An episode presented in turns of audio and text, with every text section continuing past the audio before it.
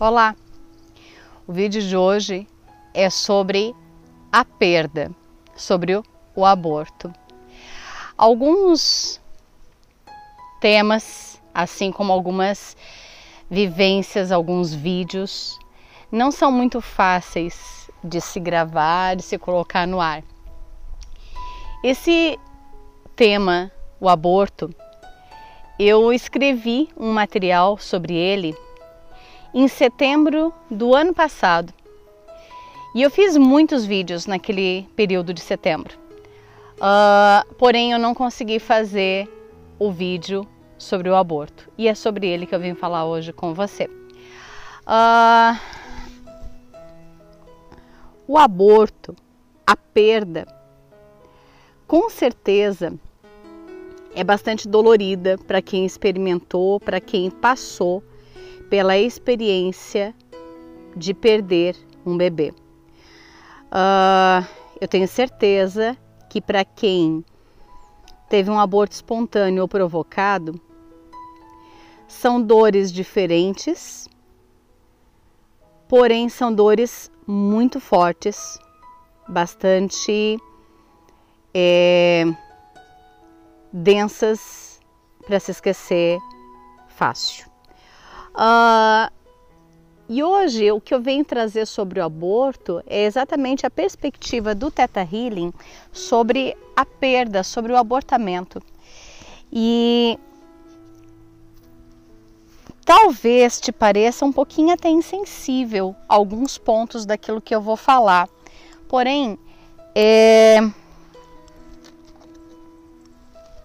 eu quero que você me ouça com bastante amorosidade e pensando que talvez de alguma forma eu possa estar certa sobre essa sua dor, mesmo sem ter vivido, mesmo sem ter experimentado essa sua dor. É, eu já atendi muitas mulheres e alunas minhas em consultório e a gente é, consegue trazer um bálsamo e uma explicação para o coração de todas as meninas. Uh, deixa eu ajustar um pouquinho aqui a luz. Aí, acho que agora melhorou a luz para vocês. Uh, primeiro que a gente vai partir de dois conceitos, é, dois princípios. O princípio do livre-arbítrio, o princípio da autorresponsabilidade. E eu vou adicionar um terceiro aqui nessa conversa. Um princípio de que sempre vai estar tudo bem. Sempre vai acontecer exatamente aquilo que tinha que ter acontecido naquela situação. Porque senão, se não aconteceu o que tinha que acontecer naquela situação, seja boa ou ruim, não interessa qual seja. Seja um assalto a uma armada, seja ganhar na loteria ou seja a perda de um bebê, a morte num acidente, não interessa. É, se eu acho que não está tudo bem, eu estou partindo da ideia, do pressuposto de um Deus que erra, de um Deus que estava dormindo e que não prestou atenção no que estava acontecendo no universo. E esse Deus não existe. Uh, o único Deus que existe é um Deus que cuida e que acompanha todas as coisas, sem exceção. Uh, então, nossa, que luz linda que está pegando atrás de mim. Uh, esse mesmo Deus é, que te mandou para cá, para o planeta Terra, para terraformar, que é como a gente chama, que te mandou terraformar aqui para ter alguns aprendizados, porque você escolheu, você concordou, vocês tiveram um acordo de vontades entre Deus, você, papai e mamãe Uh, esse mesmo Deus estava de olho em tudo. E na hora em que veio uma criança para o teu ventre, ela veio para aprendizados para ela e aprendizados para você, aprendizados para o papai, para todas as pessoas envolvidas, às vezes até para o médico que é, não tomou um determinado cuidado e acabou, é, por negligência, não cuidou de você e você perdeu o bebê mas tudo sempre estava é, dentro do script. Uma criança que vem para o teu ventre e que fica três meses no seu ventre, ó, três meses no seu ventre, ou dois que seja, ou um que seja, talvez o tempo de vida dessa criança, o tempo que ela precisava terraformar, o aprendizado que ela precisava ter, talvez fosse ser esse período de um mês. E aí vocês, em conjunto, concordaram que vocês iam viver esse um mês juntos. E talvez essa criança venha mais tarde, num outro corpo. Mas talvez ela não venha mais. Porque talvez o objetivo de vocês era aquele. Um mês juntos. Pronto, era isso mesmo. Entende? Às vezes esse bebê vem para um corpo e por alguma é, divisão celular que não é exatamente o que o bebê queria, mas era o que o teu corpo, como mãe, permitia, por exemplo, fator RH negativo e positivo. É, talvez esse bebê precise ir embora para vir de novo num outro corpo com as especificações genéticas que ele precisa, que vão ser melhores para ele.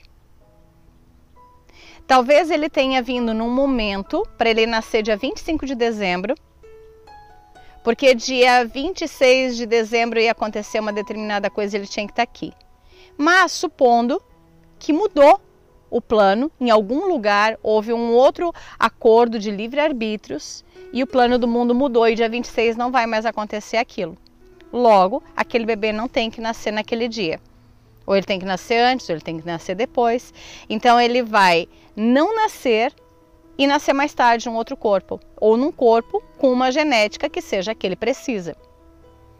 E esse bebê ele não foi embora contra você. O teu ego está fazendo você sofrer. Nesse momento você está dizendo, teu ego, teu nariz. Eu estou ouvindo você me xingar. Não tem problema. Eu te entendo, eu também xingaria se eu estivesse na tua pele. Mas o teu ego está magoado, o teu ego está sentindo, esse bebê não me quis, logo eu que sou tão boa, logo eu que fiz tudo direitinho, logo eu que tanto queria. Talvez o seu é, eu subcorrente, uma das frações que mora dentro de você, nesse momento esteja pensando: esse bebê não quis porque o pai rejeitou, porque a avó rejeitou, porque alguém rejeitou. Então, nesse momento, talvez você esteja com raiva dessa pessoa. E eu vou te dizer: Agradeça esse aprendizado. Tire o melhor que você pode tirar dessa situação e encerre ela de uma vez. Uh, quando você está com raiva da vovó ou do papai que não quiseram essa criança, é, talvez você esteja aprendendo que você realmente é uma mãe boa, valorosa, amorosa, que tem valor. Talvez você esteja vendo é, com compaixão e com humildade essa situação.